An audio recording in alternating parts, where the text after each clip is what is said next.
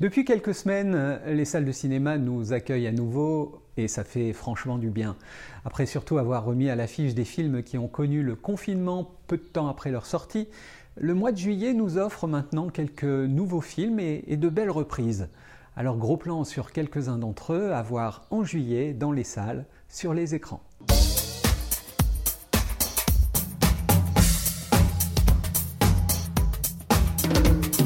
Nous avancerons progressivement en suivant le calendrier c'est donc ce 8 juillet que j'ouvre ma sélection du mois avec L'Envolée, un charmant premier film de la réalisatrice britannique Eva Riley.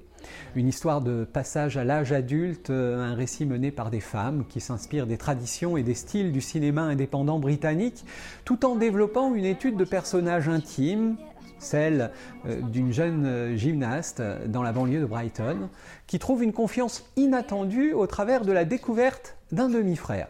Alors il y a bien sûr les enjeux familiaux qui se bousculent très vite avec les conditions sociales, l'importance de l'apparence, du regard des autres, surtout dans cette période de l'adolescence, et puis, et puis bien sûr la confiance en soi, plein de sujets passionnants qui sont abordés avec une certaine empathie, beaucoup de douceur et de la sensibilité, portés également par une très belle appropriation de leur rôle par les deux jeunes acteurs que sont Frankie Box et Alfie Digan. Have you got any money for me? No money, no competition. You're a fucking thief, ain't you? How about I'll squash it all right now? You just gotta help me. Not really for little girls. I take it that's why you can't do it. But, hey, she didn't mean that. What do you mean? You got take the keys, take the keys. What are you doing? No! Did it not freak you out getting that bike? No. Lee, everything okay? Lee, you haven't warmed up. Lee! Lee!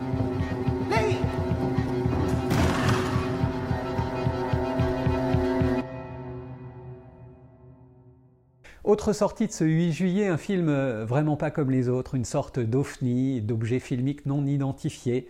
Enfin si quand même, puisqu'on peut identifier un certain nombre de choses qui en font un film différent, certes, mais passionnant. Alors il s'agit de Malmkrog, du roumain Cristi Pouillou, et il faut vous le dire tout de suite, ce n'est foncièrement pas pour tout public, et ça dure déjà 3h20. Mais cependant, pour ceux d'entre vous qui peuvent l'endurer et qui aiment les dialogues, eh bien c'est une véritable expérience cinématographique stimulante qui vous attend.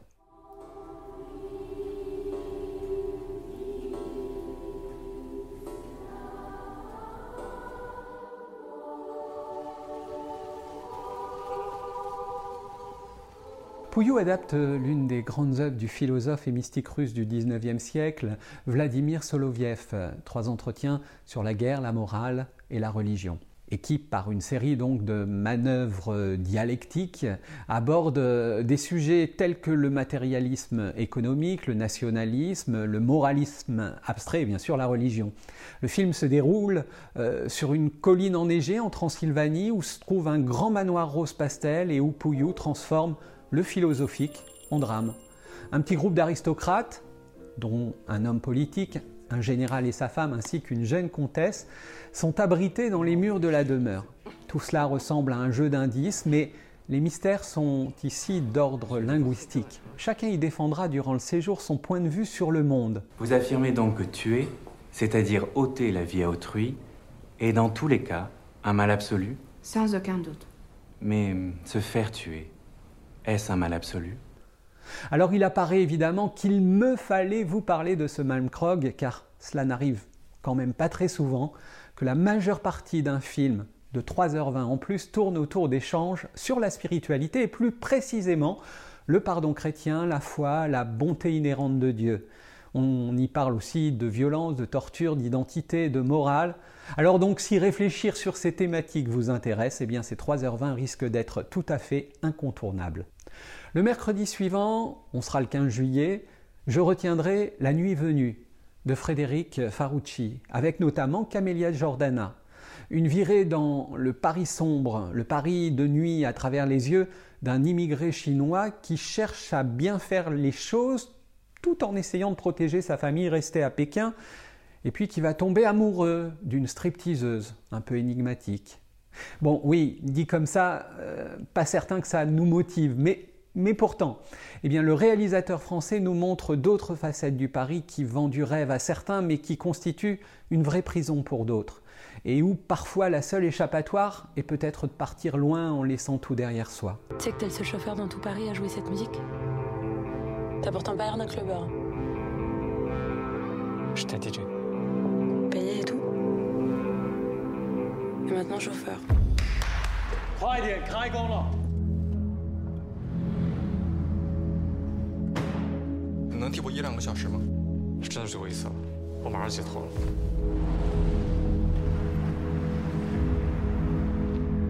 Ça fait combien de temps que t'es là? 5 ans. Normalement, la reine du ratage de vie, c'est moi. Hein. J'ai l'impression que tu te défends pas mal aussi, non? C'est aussi derrière l'histoire finalement la triste réalité de véritables mafias qui utilisent la pauvreté et la faiblesse d'immigrés qui deviennent de véritables esclaves, pieds et mains liés. La nuit venue est en plus d'un point de vue esthétique un très beau long métrage qui avait reçu le prix de la mise en scène et le prix de la meilleure musique au festival de Saint-Jean-de-Luz.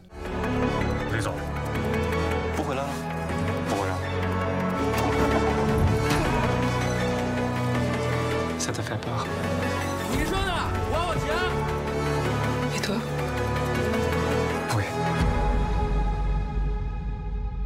On avance d'une semaine et je vous propose Madre de l'excellent Rodrigo Sorogoyen, un film extrêmement touchant qui se construit en deux temps. Le premier, qui ouvre le film et vous plaque littéralement émotionnellement dans votre fauteuil. Percussion, intensité, efficacité, avec l'histoire d'Elena qui reçoit un coup de téléphone de son fils, apeuré, perdu sur une plage des Landes, ne retrouvant pas son père.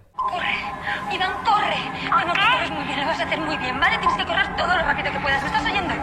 Y te escondes. ¡Corre! ¡Estás corriendo! ¿Qué? Iván, dime algo, por favor. Iván, por favor, dime que estás bien. Cariño. C'est presque un autre film alors qui commence. On est dix ans plus tard, tout en douceur et avec un autre langage cinématographique.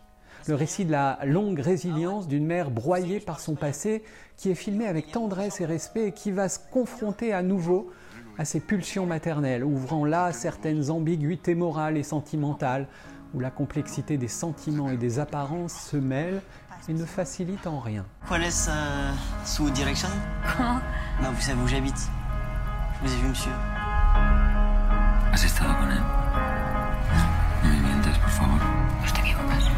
Loca, loca. ¡Sortez d'ici C'est des malades ¿Ah, sí? Me estoy equivocando. No se parece a Iván, ¿no? Elena, mírame. Elena. ¿Qué piensas hacer? Une mise en scène tout à fait remarquable et une réelle performance de la comédienne Marta Nieto.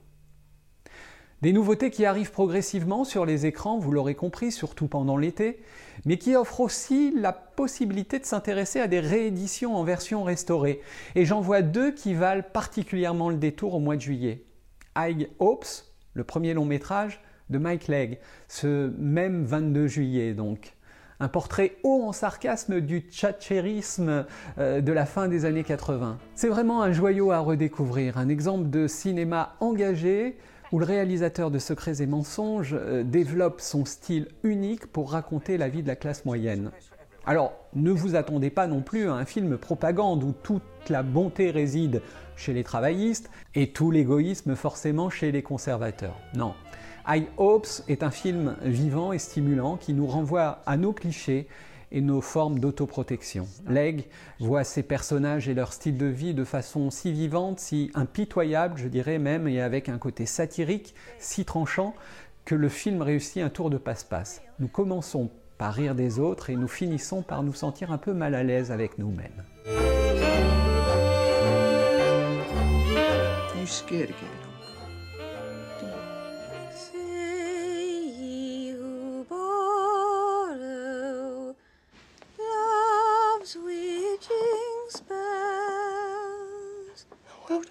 Gonna be perfect. What made this country great? Was a place for everyone? And everyone in his place. Et puis enfin, seconde version restaurée, la semaine suivante, le film Pluie noire de Shorei Imamura, qui permet 75 ans après la tragédie d'Hiroshima de revenir sur cette sombre page d'histoire. Un film qui montre les conséquences sur la population de la bombe atomique.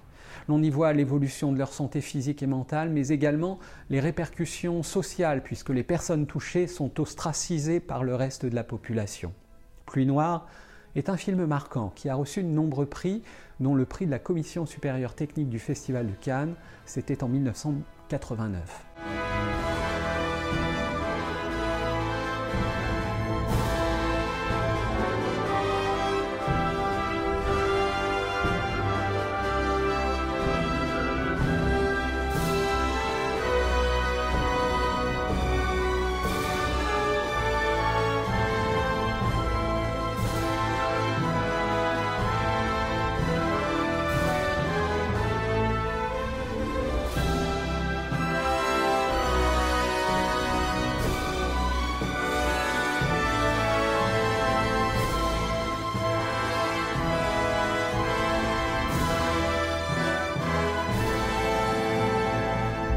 Puis pour conclure, très vite, vous signalez que sur Netflix, on pourra regarder dès le 14 juillet le documentaire On est ensemble, qui suit le parcours de quelques héros anonymes qui aspirent à changer le monde, refusant de se résigner. À partir du 21 juillet, Juste la fin du monde, le très beau film de Xavier Dolan, qui a reçu le prix du jury écuménique au Festival de Cannes en 2016. Et puis de bonnes nouvelles séries également euh, que j'aimerais souligner ici sur Netflix, toujours Stateless, qui se déroule dans un centre de détention pour immigrés australiens et qui réunit un casting de choix allant de Kate Blanchett à Yvonne Strahovski, en passant par Jay Courtney et Dominic West. Et pour quelque chose de différent, très différent, sur Amazon Prime Video, Dispatch from Elsewhere, avec une galerie de héros abîmés qui nous entraîne avec bonheur dans un dédale urbain plein de poésie, d'illusions et d'espérance. Bon film, bonne série sur les écrans.